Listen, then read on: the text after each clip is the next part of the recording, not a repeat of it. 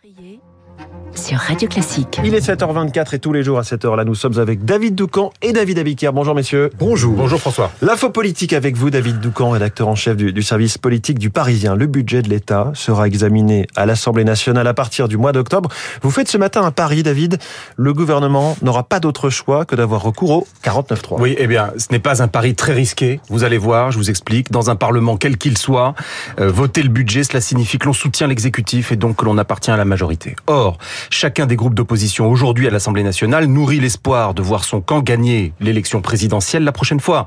Contre qui cela se passera-t-il? Eh bien, contre le candidat, euh, quel qu'il sera, euh, de la famille macroniste. Alors vous pourriez me dire, c'est quand même extraordinaire que l'on puisse affirmer que les oppositions voteront contre ce budget dès aujourd'hui, alors même qu'il n'a même pas été euh, présenté en Conseil des ministres et donc qu'on n'en connaît pas le contenu. Eh bien non, c'est tout sauf extraordinaire, c'est de la politique. Peu importe le contenu du texte, voter le budget, c'est perdre instantanément le statut d'opposant. Et cela, les oppositions s'y refuseront euh, parce qu'elles pensent déjà à 2027. Elisabeth Borne, euh, dans son interview à votre journal Le Parisien, disait en effet, lorsque vous lui posiez la question du 49.3, qu'il existe des dispositifs dans la Constitution pour éviter l'immobilisme. Oui, alors elle est dans cette réponse à ce moment-là, tout en maîtrise. Mais elle laisse entendre ce que tout le monde sait en Macronie. Il faudra avoir recours au 49.3. Cadre au Parlement, ministre de premier plan. Ils nous disent tous la même chose. Ils ne voient pas comment cela pourrait se finir autrement. Les députés Renaissance sont même nombreux à penser qu'il faut l'annoncer le plus vite possible publiquement pour éviter cet automne deux mois et demi de discussion vouée à l'échec.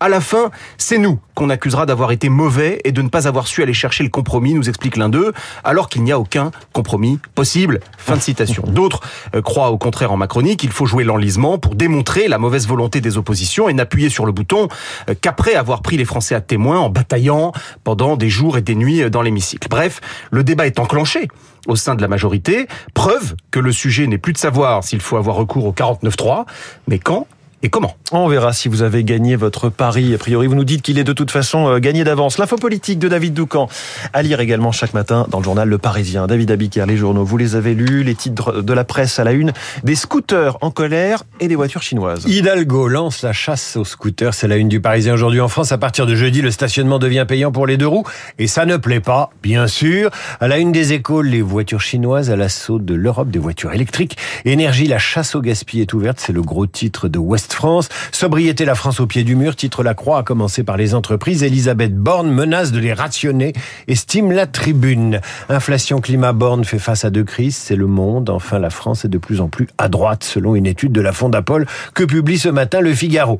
Et puis dans le Parisien, ce fait divers, trois malfaiteurs s'apprêtaient dimanche à faire les poches d'un couple de retraités. Lui, 85 ans, elle, 79 ans. C'était Quai Voltaire a choisi le roi dans le Val-de-Marne, la vieille dame. 79 ans donc, je le rappelle, a sorti un couteau et poignardé l'un des agresseurs. Autrefois, on disait, faut pas pousser mémé dans les orties. Merci David Abiker, euh, la morale de cette revue de presse. Vous revenez à 8h30 pour la revue de presse complète. Ce sera avec Renaud Blanc. Bonjour Renaud. Bonjour François. La matinale de Radio Classique. Et alors juste après le journal de 7h30, pardonnez-moi de vous couper, j'étais lancé, je recevrai euh, dans les spécialistes le monsieur cinéma du journal euh, Le Monde et désormais de Radio Classique, Samuel Blumenfeld. Samuel Blumenfeld pour parler de Marilyn, nouveau biopic sur la star hollywoodienne qui, 60 ans après sa mort, fascine toujours autant. Le mythe Marilyn dans une dizaine de minutes à 8h05. Nous serons en ligne avec Ludovic Dupin, le directeur de la Société française d'énergie nucléaire. Saporidja, bien sûr, et le travail de l'AIEA pour éviter une catastrophe nucléaire. Et puis à 8h15, vous retrouverez Guillaume Durand, son invité dans les stars de l'info ce matin, l'historien Benjamin Stora, le voyage d'Emmanuel Macron en Algérie, gaz et mémoire toujours aussi douloureuse des deux côtés de la Méditerranée. Benjamin Stora à 8h15, esprit libre, juste après la revue de presse de David, toujours autour de Guillaume, Hervé Gattegno et Rachel Kahn. Vous n'oubliez pas le journal imprévisible de Marc Bourreau, le décryptage de David Barou et l'édito politique de Guillaume Tabar. Mais tout de suite.